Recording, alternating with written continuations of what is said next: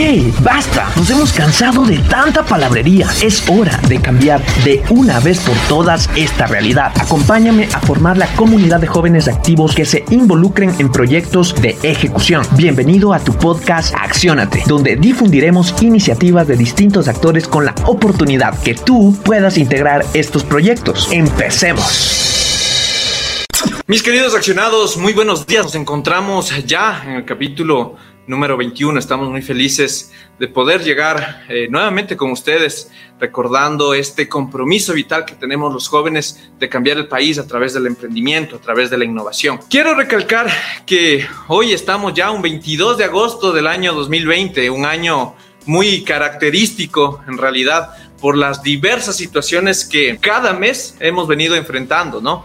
Entonces, el día de hoy quiero conversar igual como ha sido costumbre y un tema donde cada uno de ustedes han sido partícipes y creo yo parte de la discusión de todos los eh, ecuatorianos y, y gente en el exterior, el tema de la pandemia, ¿no? Somos la generación dichosa, diría yo, la generación que de alguna u otra forma está viviendo una pandemia. Recordemos que este es un hecho histórico, un hecho que sucede cada siglo y nosotros hemos sido la generación electa para vivir este, este suceso, ¿no?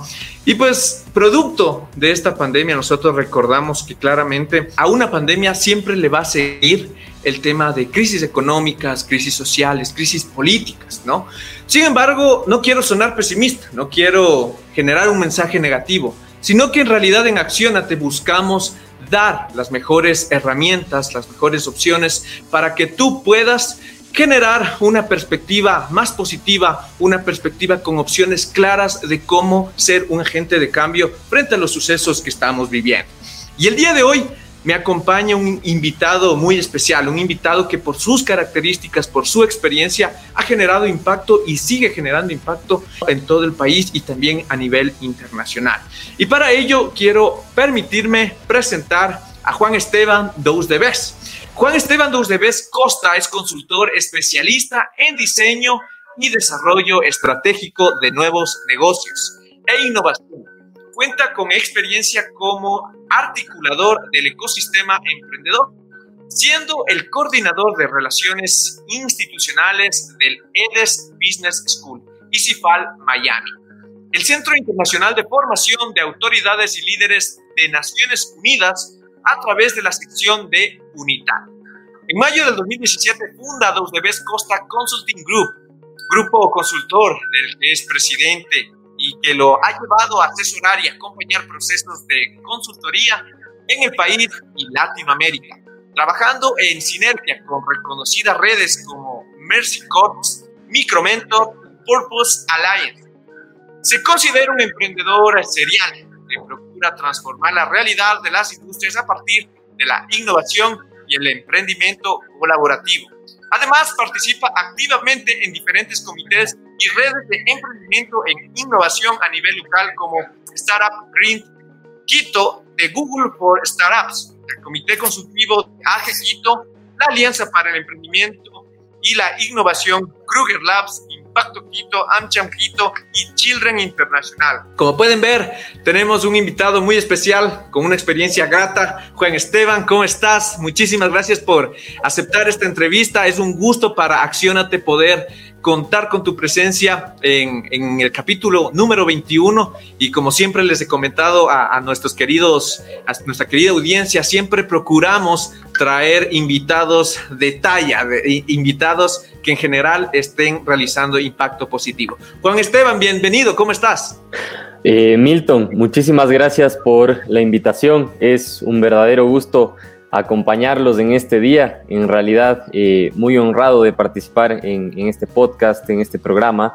Eh, en realidad son estos los espacios que ayudan a articular eh, y a tejer un ecosistema de emprendimiento que beneficia al desarrollo empresarial, emprendedor, social del país. Juan Esteban, cuéntame más de ti. Queremos saber, bueno, cómo nace la, la intención de ser un agente de cambio, cómo a través de tu experiencia, de todo lo que has ido aprendiendo en el proceso, tú te preocupaste por el tema del emprendimiento. Eh, me imagino que empezando por Ecuador y luego ya extendiéndote a Latinoamérica. Sí, en, efecto. Eh, bueno, nace en realidad desde muy pequeño, inclusive antes de que la palabra emprendimiento esté en mi diccionario.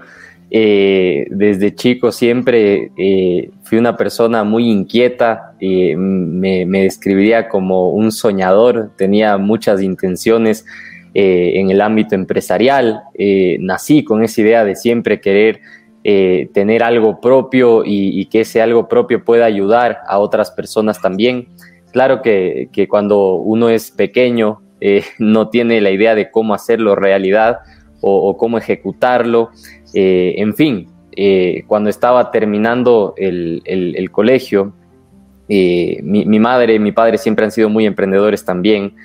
Mi mamá se puso una pastelería y, yo le ayudé. Y, de hecho no nos fue para nada mal, hubo un tiempo inclusive que me hice responsable y, aprendí cómo hacer negocios eh, desde la base de un emprendimiento familiar y empecé a empaparme un poquito más, eh, fui conociendo personas, fui haciendo cursos, es muy importante el tema de formación y eh, en determinado momento todo empezó cuando ciertos proveedores o clientes de esta pastelería no tenían mucha idea de cómo sacar adelante sus negocios. Y a la pastelería en ese momento, gracias a Dios, no le iba nada mal y, yo la, administraba eh, con mi madre, eh, con mucha ayuda de, mi papá y de toda la familia también siempre. Y, bueno, me dije, ¿por qué no les ayudo? Y, les empecé a dar consejos desde la persona que nos proveía frutas hasta cafeterías eh, que en Quito consumían los productos de, esta pastelería. Y ahí me llamó la atención un poquito más del sector empresarial y todo este tema de, servicios, de justamente eh, compartir lo que uno sabe y después cómo monetizar. Eh, en determinado punto, hace unos tres años hubo un, hubo un quiebre, un punto de inflexión también en el que conocí una institución eh, para la que trabajo todavía que se llama EDES Business School, es la Escuela de Desarrollo Empresarial y Social de la UTPL. Y en este espacio tuve la, oportunidad de rodearme de personas bastante buenas y con una trayectoria muy superior a la mía.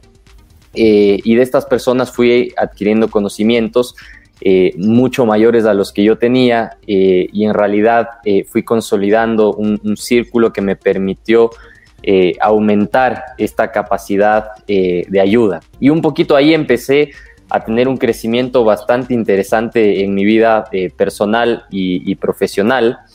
y, bueno, siempre encontrando la forma de que todo lo que uno pueda en, determinado momento monetizar también tenga un impacto colateral eh, positivo en la vida de las personas. Entonces, ahí en medio de ese contexto, eh, puedo decirte que empecé a consolidarme en, el ecosistema de emprendimiento eh, a nivel personal y a nivel institucional y encontré esa forma, esa ecuación de cómo hacer bien, bien a los otros de una manera sostenible eh, eh, que también pueda ser escalable, llamémoslo como un negocio, eh, si, quieres ponerlo en, ese, esa tilde, ¿no? Entonces, yo creo que ha sido un sueño siempre de toda la vida y que poco a poco las oportunidades se han ido dando. yo siempre atribuyo a Dios todo lo bueno y creo que si, en algo me, puedo diferenciar de alguna persona es de las oportunidades que la vida me ha dado, que Dios me ha dado y que he sabido tomarlas. Y, creo que por ahí podría ir, eh, creo que soy un tomador de oportunidades y, cuando uno las recibe es, es bueno aprovecharlas bien. Creo que todas las reflexiones que en este momento nos trae son muy importantes para que todos sepamos cuál es esa, esa, importancia de desde un inicio tener claro hacia dónde ir y poco a poco ir dando forma en el camino eh, todo ese objetivo que uno va definiendo, ¿no? Y bueno, Juan Esteban, tú como ya estás parte de este sistema, eh, del ecosistema emprendedor, ¿Cómo tú ves los retos principales que en este momento el joven emprendedor, el emprendedor ecuatoriano en sí quiere y debe plantearse para generar oportunidades al país? Bueno, los desafíos siempre han sido muy grandes para el emprendimiento eh, a nivel mundial y en este caso a nivel local. Siempre ha habido muchos desafíos y esta eh, pandemia, la crisis que atraviesa y todos los pormenores que conlleva, eh, simplemente tienen que ser vistos de una óptica diferente, porque muchas veces vemos eh, el, lado malo de la situación en la que nos encontramos y nos volvemos señaladores de problemas. Entonces, cuando uno se enfoca mucho y señala el problema y no cuál sería la solución, eh, hay un problema realmente, porque no llega a ejecutar verdaderas soluciones. Y si nos remontamos al significado etimológico de la palabra emprendedor, eh, que viene del siglo XIII, en, Francia lo utilizaban, para las personas que hacían cosas de manera diferente utilizando recursos ya existentes. Y es bastante interesante, porque en ese momento podríamos hablar de recursos agrarios, recursos de construcción, eh, recursos bélicos, pero actualmente estamos en una situación análoga. Hay muchísimos recursos, la cuarta revolución industrial nos trajo eh, un sinfín de recursos eh, tecnológicos de cambio, de transformación, de evolución, que pueden ser aprovechados, que están en nuestro país medianamente subutilizados. Entonces es el momento de los emprendedores de tomar oportunidades en función de los recursos y existentes para hacer las cosas diferentes. Entonces, eh, eso ocurre en el momento en que la persona primero hace un cambio de chip, un cambio de mindset y después da un salto justamente a ejecutarlo, sea en un emprendimiento, en un proyecto, en un scale-up de alguna empresa grande. Lo importante es eh, que la persona tenga eh, e, ese cambio en realidad de, enfocarse en, una sola cosa, de buscar el problema, el problema, el problema y no la solución, entonces lo ideal es que ocurra esto, que la persona entienda que es un solucionador de problemas y que tiene muchos recursos disponibles y que hay muchas empresas muy grandes que están dispuestas también a ayudar a, otorgar esos recursos. Entonces, eso es lo que hace el ecosistema, este tejido empresarial emprendedor que existe en el país. ¿Qué puedo decir con fe que no es de los más avanzados en el mundo, pero que sí tiene un ánimo de cooperatividad bastante grande. Entonces, eh, lo hemos visto en, anteriores crisis y actualmente yo creo que está muy demarcado con los distintos proyectos que resuenan eh, en las redes sociales y en los distintos ambientes públicos, privados, eh, que hay proyectos dirigidos por el sector empresarial con la intención de apoyar al emprendedor. Entonces, creo que es una oportunidad bastante grande yo me considero en realidad un articulador, aparte de un emprendedor serial, y como les digo, es solo captar esas oportunidades y saber desarrollarlas. Obviamente esto demanda mucha entrega. El emprendimiento no es una cosa de la noche a la mañana que tengo la solución, el recurso y ya está, eh, pero es esa perseverancia, resiliencia, ese liderazgo que identifica y diferencia al emprendedor. Entonces creo que por ahí va la cosa y contestando una partecita que se me olvidó de la anterior pregunta, es eso y esas cualidades también lo que lo llevan a uno a pensar en eh, unas vistas un poquito más grandes que Quito, Guayaquil, Cuenca, Ambato, Loja, Machala o el país, sino a pensar en la región, eh, sea Latinoamérica, a pensar en el mundo, en otros continentes, y ahí se ven en realidad saltos de crecimiento eh, bastante interesantes para los emprendedores. Entonces, yo creo que esa visión también hace parte y es muy importante en este punto frente a la crisis. ¿Y cómo, cómo ves, eh, Juan Esteban, en estos momentos eh, este ecosistema? O sea, tú nos comentabas que sí, no está todavía al nivel eh, comparativo a nivel internacional, pero ¿qué le depara al Ecuador en este sentido? O sea, el, el aspecto colaborativo en Ecuador ya en realidad es común o todavía falta quizás un poco más de cambios de mindset del emprendedor? Falta todavía, obviamente todos los días son un nuevo aprendizaje, falta crecer en ese sentido. Eh, en realidad eh, yo me atrevo a decir que, como tú acabas de mencionar, falta mucho de parte también del emprendedor. Eh, yo creo que también un tema de, políticas públicas que cada vez se viene avanzando. Hay muchos actores muy relevantes que han venido trabajando en esto, la Alianza para el Emprendimiento y la Innovación, tal que, han logrado conquistar ciertos hitos, ciertas etapas. La academia también, desde Edes Business Schools, les comento, eh, se trabaja a diario en ver una forma de que la innovación y el emprendimiento estén en el mindset y en la vida diaria a nivel metodológico, académico y, a todo nivel eh, como una virtud eh, del, empresario, del emprendedor, del emprendedor ecuatoriano. Entonces, hay muchos actores que ya se encuentran trabajando en esto esa articulación es bastante interesante. Si encuentras a ver temas de competencia entre distintos actores, pero lo importante es que de una u otra forma eh, consigamos, eh, yo creo que des, eh, despolitizar, desmonetizar y democratizar el acceso a todo esto de aquí, que es un paso que muchos países eh, han dado y que nosotros yo creo que estamos en un proceso de darlo. Entonces, hay círculos empresariales, empresariales bastante buenos que ya están apoyando. Hay políticas públicas que a veces ponen trabas, hay unas que se han desbloqueado, hay un tema de la ley de emprendimiento que ya ayuda bastante al emprendedor.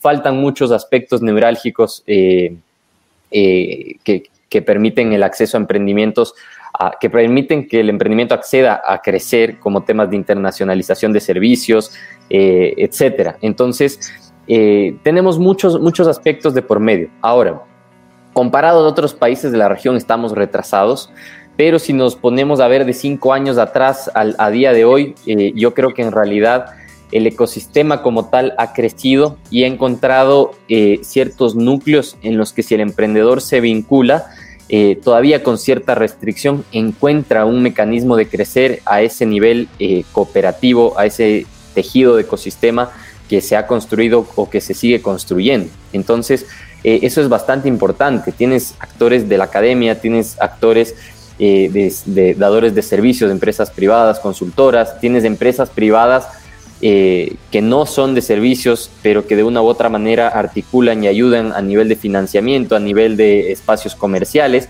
y tienes un gobierno que dentro de todo ha permitido aprobar una ley de emprendimiento, eh, pero bueno, hay pasos por dar. O sea, yo creo que el camino no está completo, pero está al menos marcado. Y tienes personas bastante interesantes que están luchando por alcanzar y facilitar esas vías. Eh, entonces, bueno, yo creo que todo tiene oportunidades de mejora. Yo creo que siempre hay que poner de parte eh, el tema de la ley no me permite o esta otra cosa no me permite, suelen ser excusas que uno mismo se pone, pero el emprendedor siempre ha sido quien navega en medio de esas aguas turbulentas en, una barquita. Entonces, eh, en realidad la, pregunta es cómo manejo las velas y el, remo en medio de esto. No eh, me cambio de océano, eh, no es eso. Entonces yo creo que eso es bastante importante, la actitud que el emprendedor pueda tomar. Querido Juan, te cuento que tenemos una eh, intervención del público. Nos menciona Kevin Reynoso. Qué gusto escucharlo, Juan Esteban. Mis felicitaciones y admiración siempre hacia usted y su trabajo.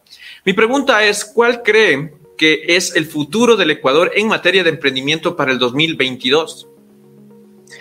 A ver, el, emprendimiento en, realidad es, un tema de, cifras en realidad. Eh, las MIPIMES han sido siempre un motor eh, bastante importante para la economía nacional. Eh, entonces, ese dinamismo económico siempre ha estado alrededor de las micro, las pequeñas y las medianas empresas. Y el emprendimiento, por lo general, está circundante en esos tres niveles, si las queremos tildar o, o formalizar por su tamaño.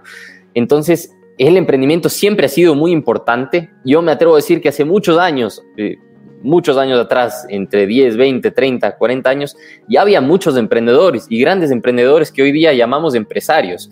Entonces, el emprendedor como persona y el emprendimiento como negocio eh, siempre ha sido muy interesante y muy importante para la economía nacional. Entonces, eh, en este año que se viene, en el contexto de pandemia, justamente lo que necesitamos es gente que aproveche los recursos existentes y haga las cosas de manera diferente. Entonces, la diferencia esencial entre una empresa ya existente, ya sentada en el mercado, es que se rige al modelo, se rige al camino, se rige a lo que ya ha hecho. ¿Ok? El emprendedor es el que tiene esos mismos recursos o menos y hace algo diferente. Es un creador, es un ideador, es un innovador en realidad. Entonces, eh, yo creo que eso va a ser lo que, lo que diferencie el éxito o el fracaso. Y el sector privado lo entiende.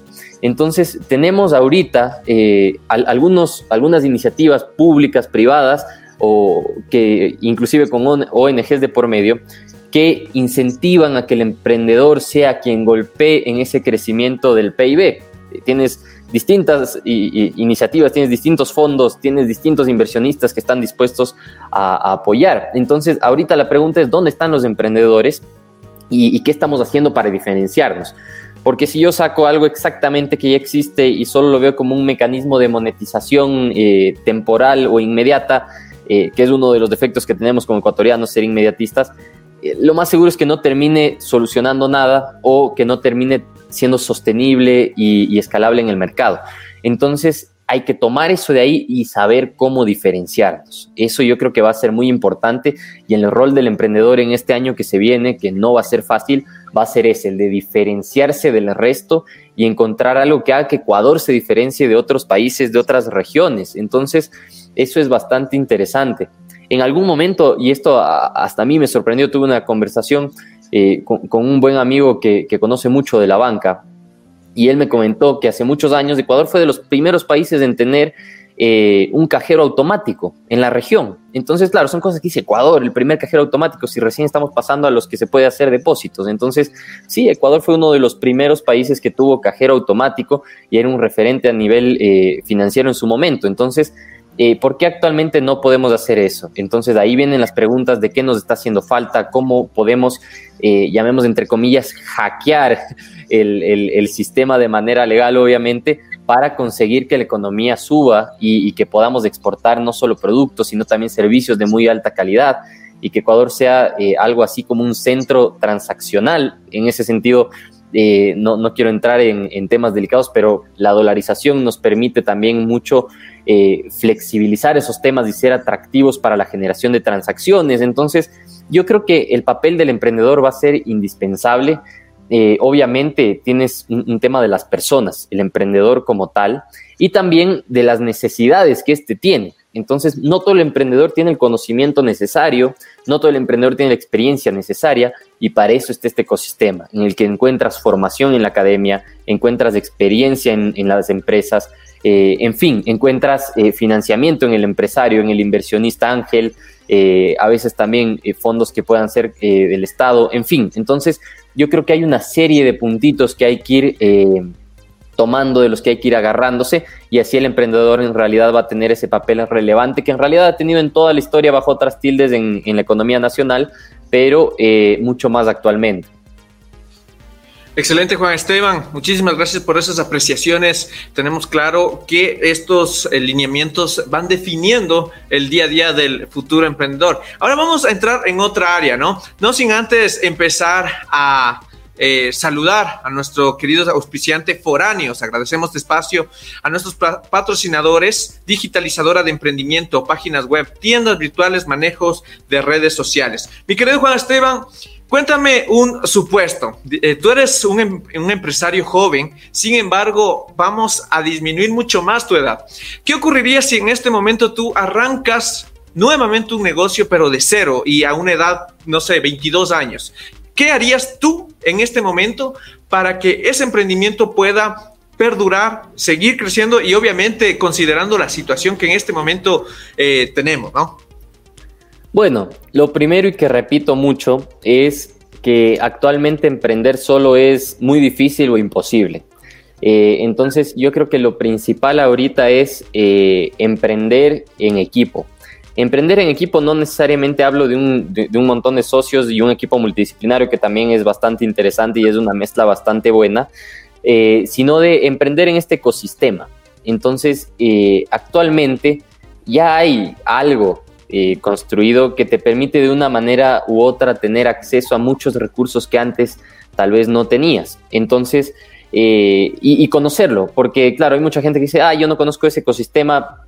Yo pregunto, ¿no tienen Google? Eh, es, chistoso, pero en realidad ahorita la información está tan democratizada que, muchas veces es falta de, entusiasmo. Entonces, lo primero que yo haría es encontrar esos círculos, esos espacios que me ayuden a, emprender, a entender cuáles son esas necesidades de mercado reales o si yo las identifiqué a validarlas eh, y una vez que las valido a cómo desarrollo, qué necesito, en realidad, cómo llego de este punto A a un punto B y que ese punto sea el que quiero llegar después sea en realidad lo más vertical posible, ¿no?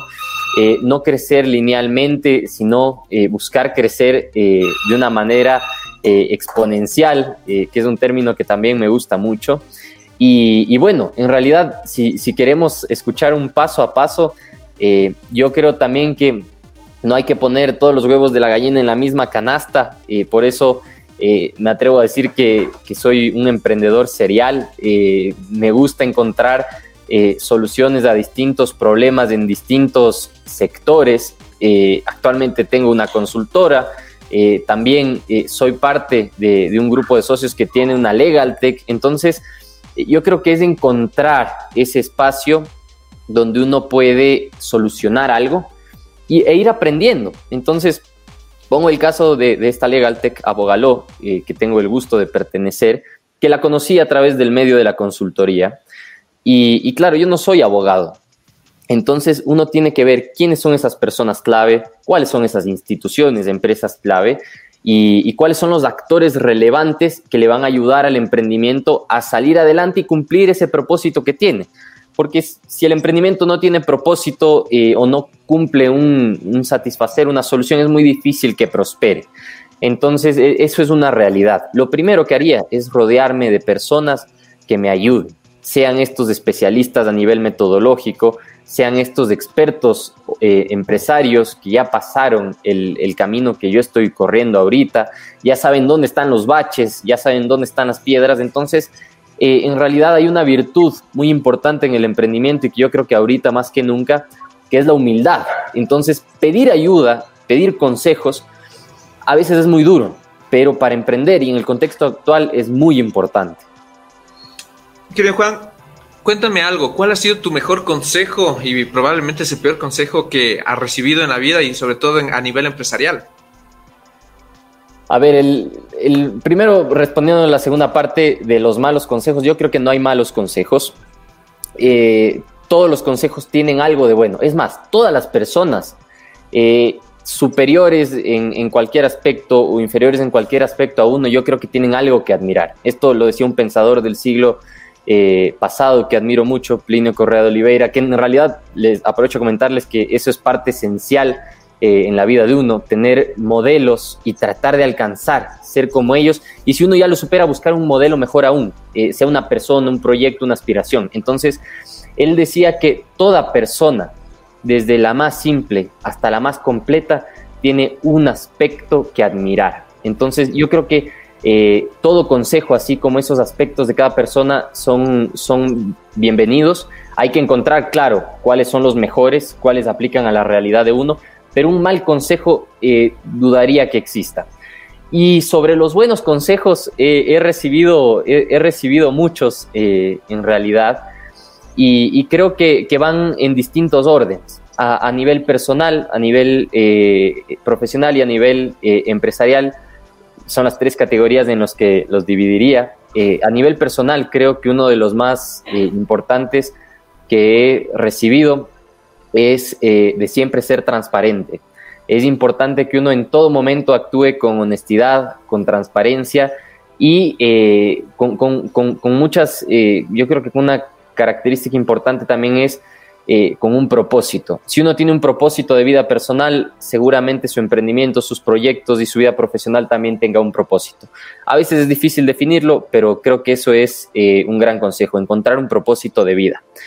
A nivel eh, empresarial, el primer consejo que recibí de chico fue de mi papá y me dijo, hijo, siempre es importante tener, aparte de cualquier trabajo, aparte de cualquier proyecto, tener segundas opciones. Entonces, eh, cuando uno emprende, tener varias alternativas. Y yo creo que eso aplica a todo nivel, no solo a distintos proyectos o, distintas fuentes de ingreso, sino a todo nivel. Siempre tener alternativas y que sean bastante buenas para uno, para que la vida nunca nos agarre a nivel de emprendimiento o personal en un jaque mate, ¿no?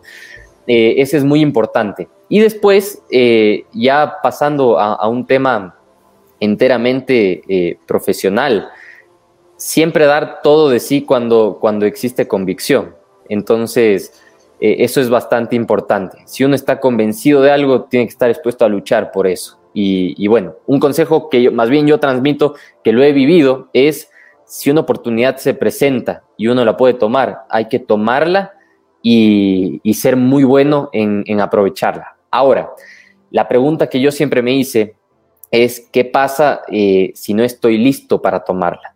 Entonces uno también tiene que ser muy honesto y buscar tal vez la persona que esté lista y apoyarse en esa persona. Entonces ahí hay un papel de un mentor, de un amigo, eh, de alguien que ya haya igual corrido ese rumbo. Entonces considero que eso es muy importante también.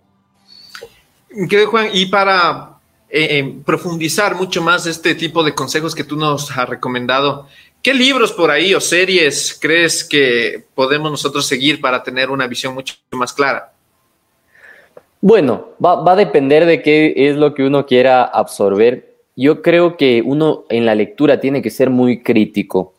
Eh, en general, si uno lee un libro de historia, si uno lee un libro de emprendimiento, uno tiene que ser eh, bastante crítico con lo que lee. No todo lo que uno eh, lee siempre es lo mejor para la realidad de cada uno, pero sí que siempre tienen un aprendizaje, porque si uno ve algo que no es correcto, uno tiene que tener ese nivel de conocimiento, de compenetración en lo que está leyendo para decir, ok, esto no aplica y buscar qué se aplica. Entonces, creo que esa curiosidad de lectura no está mala. Yo creo que siempre leer es bueno, todo lo que uno lee es bueno. Personalmente, a, mí me gustan mucho y creo que están muy acercados a la, a la realidad actual eh, los libros que hablan de, innovación y, sobre todo transformación. Eh, actualmente eh, estoy leyendo un libro muy bueno que, que habla sobre la la exponencialidad eh, de las empresas y, quiero leer uno eh, sobre el propósito,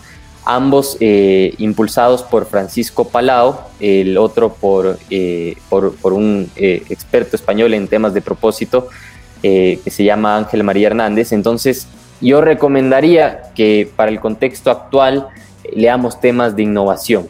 no me atrevo a señalar uno en específico porque, como te digo, creo que es bueno tener eh, varios criterios, varios libros en, la mesa, pero, pero sí, eh, eso es, muy bueno. Me gusta leer mucho autobiografías eh, y, muchos temas de cultura, religión a nivel autobiográfico por un tema personal y creo que eso me ha nutrido también mucho como persona. Pero, pero ya en emprendimiento creo que es muy interesante que podamos leer temas de innovación, de innovación y crecimiento exponencial, eh, sobre todo porque vamos a ver, aparte de criterios, muchas metodologías y, muchos temas interesantes. Juan, ¿qué opinión tiene Juan Esteban que quizás el resto de la gente no lo comparta? Es una pregunta diferente porque muchas personas pueden compartirlo o, no. Eh, a ver, una, una, opinión muy, muy, muy íntima, muy personal.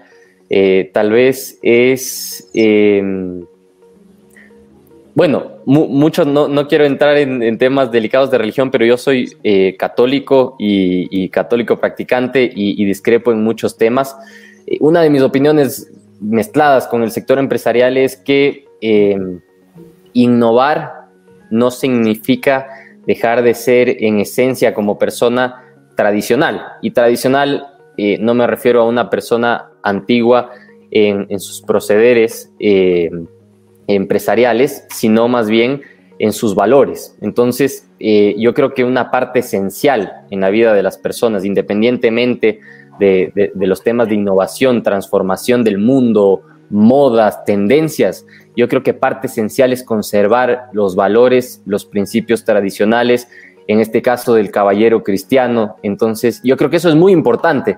Y, tal vez en eso eh, he tenido tal vez ciertas discrepancias, pero al final la gente trabaja con personas éticas independientemente de donde proceda eso. Y más bien, esa discrepancia me ha llevado a tener muy buenas relaciones y muy buenas amistades, inclusive con gente que tal vez eh, comparte los valores eh, desde, otras, desde otro origen. Pero, pero yo creo que en eso podría ser algo en lo, en lo que discrepemos. Yo creo que para hacer negocios es importante eh, tener valores y en mi particular eh, valores cristianos, que es, hay una armonía entre el crecimiento, los deseos de, la empresa, de lo que uno realice y eh, el crecimiento del alma de la persona, de esa parte menos material. Entonces creo que esas dos alinean y encuentran el propósito de vida de la persona.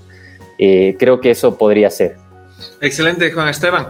Producción me comenta que tenemos tres preguntas del público ya para eh, despedir igual ya esta entrevista en honor a tu tiempo. Muchísimas gracias, mi querido Juan Esteban. Bueno, vamos con tres preguntas puntuales de Alexandro Ortiz, Ortiz, perdón, Katia Guevara y Miguel Perugachi. La primera, Saludos Juan, qué gusto escucharlo. ¿Cómo los emprendedores pueden acceder a formas de, eh, a formas de estructurar sus emprendimientos para que permanezcan en el mercado? No sé si Juan Esteban te las leo primero y luego las vamos eh, respondiendo o prefieres una por una. Podemos responder una por una si quieres. Eh, en, en, esta es muy puntual en realidad. existen muchos modelos, metodologías que funcionan actualmente a todo nivel. Entonces, la información de por sí ya está democratizada. Hay que leer mucho. Eh, me atrevo a decir que hay instituciones eh, interesantes para leer, el Harvard Business Review, eh, blogs del Babson College, EDES Business School tiene un blog maravilloso lleno de contenidos. Y bueno, cuando uno decide emprender, muchas veces uno tiene la cabeza desordenada y es normal, pero, pero existen instituciones que nos ayudan a ajustar ese camino a una metodología, a un modelo. La academia está para eso. Tú tienes bootcamps de emprendimiento muy buenos en distintas universidades. Eh, hablo casa adentro, en EDES tienes un muy buen programa de desarrollo emprendedor. Tienes consultoras, eh, en Debes Costa Consulting Group tenemos un modelo que se llama From Idea to Launch, que justamente hace eso, un emprendedor con ideas y lo que hace es encaminarlo a que pueda salir y lanzarse al mercado. Entonces, hay que explorar el ecosistema emprendedor, encontrar estas instituciones, estas personas claves y meter tal vez lo que uno tiene desordenado en un modelo. Hay muchos modelos interesantes que pueden funcionar. Ya cité al Babson College, el Business Model Canvas es muy conocido, pero a veces mal utilizado. La idea de esto es poder de manera metódica ordenarlo y, encontrar el valor diferenciado en realidad, los generadores de eficiencia, los generadores de valor del modelo del emprendedor y en un esquema organizado ir marcando una hoja de ruta. Entonces, yo creo que para ordenar ya existen recursos y lo que hay que hacer es tomarlos. Eh, lo que les decía, tomemos los recursos existentes y hagamos las cosas diferentes.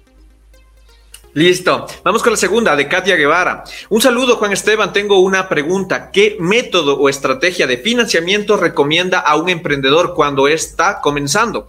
Qué gusto poder escucharlo.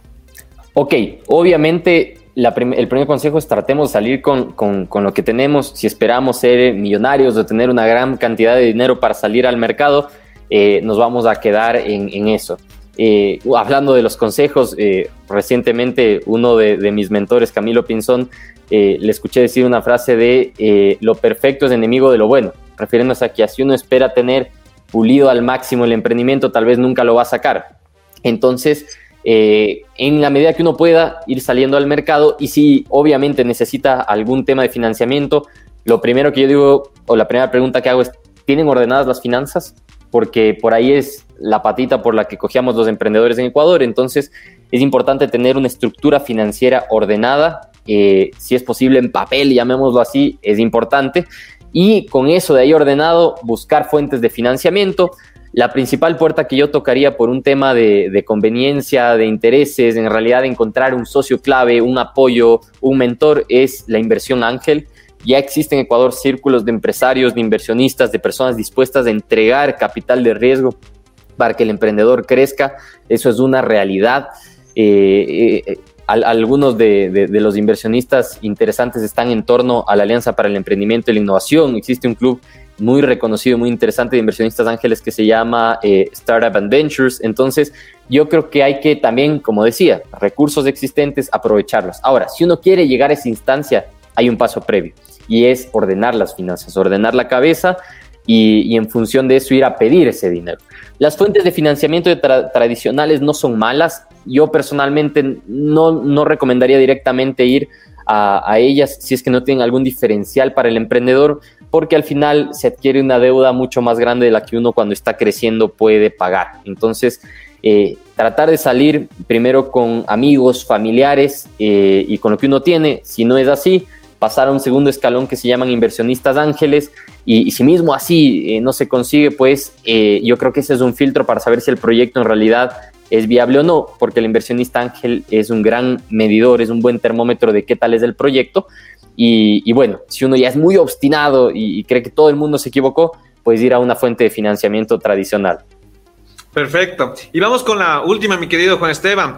Miguel Perugachi, hola Juan Esteban, un gusto escuchar tus experiencias y tu sólido conocimiento. Cuando emprendes llega un momento en que la responsabilidad y el estrés son tan fuertes, razón por la cual obligan a que los emprendimientos no prosperen.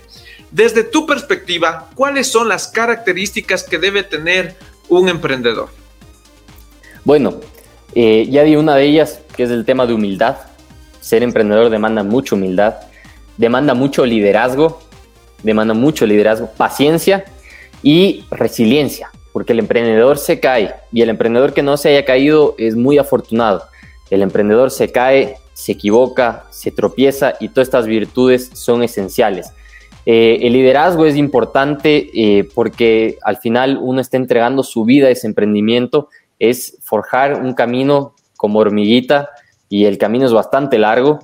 Y, bueno, la idea es que eh, estas personas que ya son más grandes te, puedan, te puedan ayudar en ese sentido.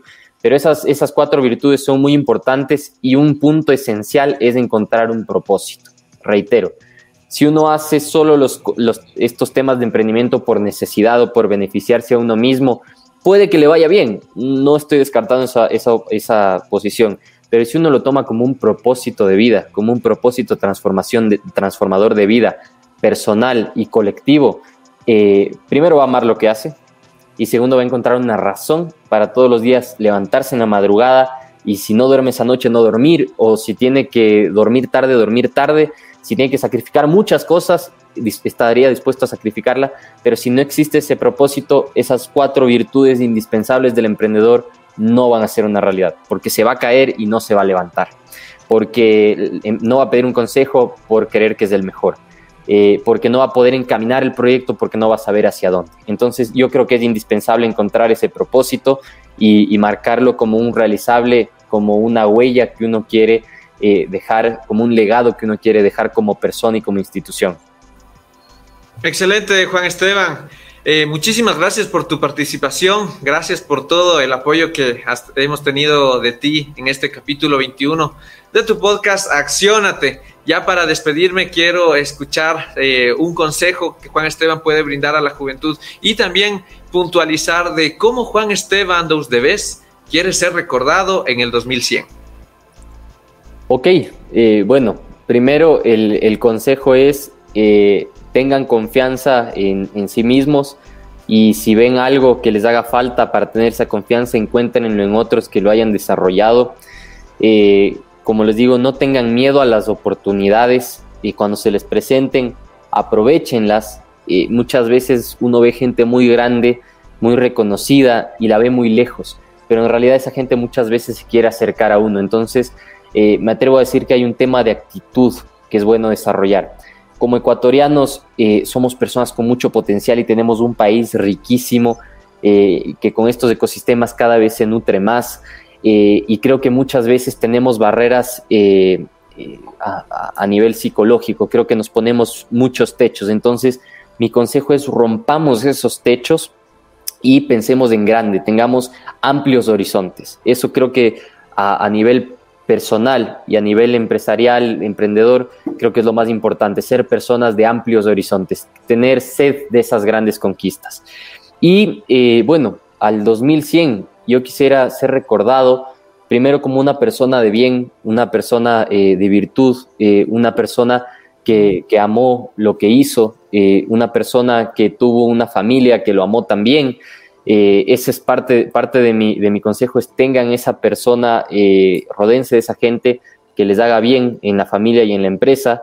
Eh, personalmente, y aprovecho a, decirlo porque en realidad ha sido parte del motor de mi vida, la persona que está a mi lado y que me acompaña, mi, compañera de vida, mi, mi prometida en realidad ha sido parte indispensable de este desarrollo, porque cuando uno se cae, eh, muchas veces es la persona que lo sostiene. Entonces encuentren eso en un amigo, en una pareja, en un padre, en una madre, en un hermano, en un, en, un socio, pero, pero es importante también tener esos backups eh, emocionales, intelectuales que nos ayuden a levantarnos. Y quiero ser recordado así, como esa persona que sirvió para ayudar a los demás a partir de la ayuda que recibió, eh, como una persona que se dio por entero eh, a su familia, que se dio por entero a sus ideales, que se dio por entero a, las personas en, el país, en la región, y que de una u otra forma ayudó a transformar esas realidades. Ese es mi sueño, en realidad, eh, poder ser recordado de esa forma. Excelente, Juan Esteban. Cuéntame cómo la gente te puede eh, encontrar en las diferentes redes sociales. Sí, en, bueno, la, a, nivel profesional la red que más utilizo es LinkedIn. Pueden encontrarme como Juan Esteban Dusdeves Costa. Eh, en realidad mis otras redes eh, son, son bastante personales, pero en Instagram también estoy como Juan Esteban eh. Y, eso, básicamente, si quieren algún tema de directo de nivel empresarial, me pueden escribir a, a LinkedIn mi, teléfono también lo, podrían compartir. Yo estoy muy gustoso de poder ayudar a quien sea necesario. Igual mi correo se los puedo compartir, Milton, a que, a que lo pongan. Y, bueno, quedo a, a, disposición de todos los oyentes y de Accionar. Excelente, Juan Esteban. Muchísimas, muchísimas gracias por todo tu tiempo. Si nos puedes acompañar al cerrar esta entrevista luego para conversar un poquito más, muchísimas gracias. Y bueno, quiero finalizar esta entrevista. Juan Esteban Doudebes nos acompañó en el capítulo número 21 de tu podcast Accionate. Este podcast estará estrenado la siguiente semana en nuestras diversas plataformas como es Spotify, Apple Podcast, Google Podcast y principalmente esta entrevista estará colgada en todas nuestras redes sociales tanto en Facebook, YouTube e Instagram como accionate-podcast. Muchísimas gracias por su tiempo, muchísimas gracias Juan Esteban, espero que muy pronto podamos seguir tratando de estos temas que son muy interesantes, nos ha faltado totalmente tiempo para seguir con estos temas. Y pues esperamos que en un futuro podamos seguir conversando. Gracias Juan Esteban, gracias querida audiencia de Accionate y nos vemos en el siguiente capítulo. Y recordándoles también que durante la semana eh, realizamos entrevistas en nuestro espacio en contexto, que son entrevistas a emprendedores que en este momento están cristalizando sus sueños. Muchísimas gracias, mis queridos amigos. Nos vemos muy pronto. Encantado, muchas gracias. Y ahora lo más importante, que esto no se quede en palabras bonitas. Recuerda, accionar es el éxito. Suscríbete y síguenos en nuestras redes sociales. Facebook, arroba JCI Quito Metro. Instagram, arroba JCI Quito Metropolitano. Recuerda, lo más importante es accionar. Es ahí donde se encuentra la magia. Nos vemos en el siguiente capítulo.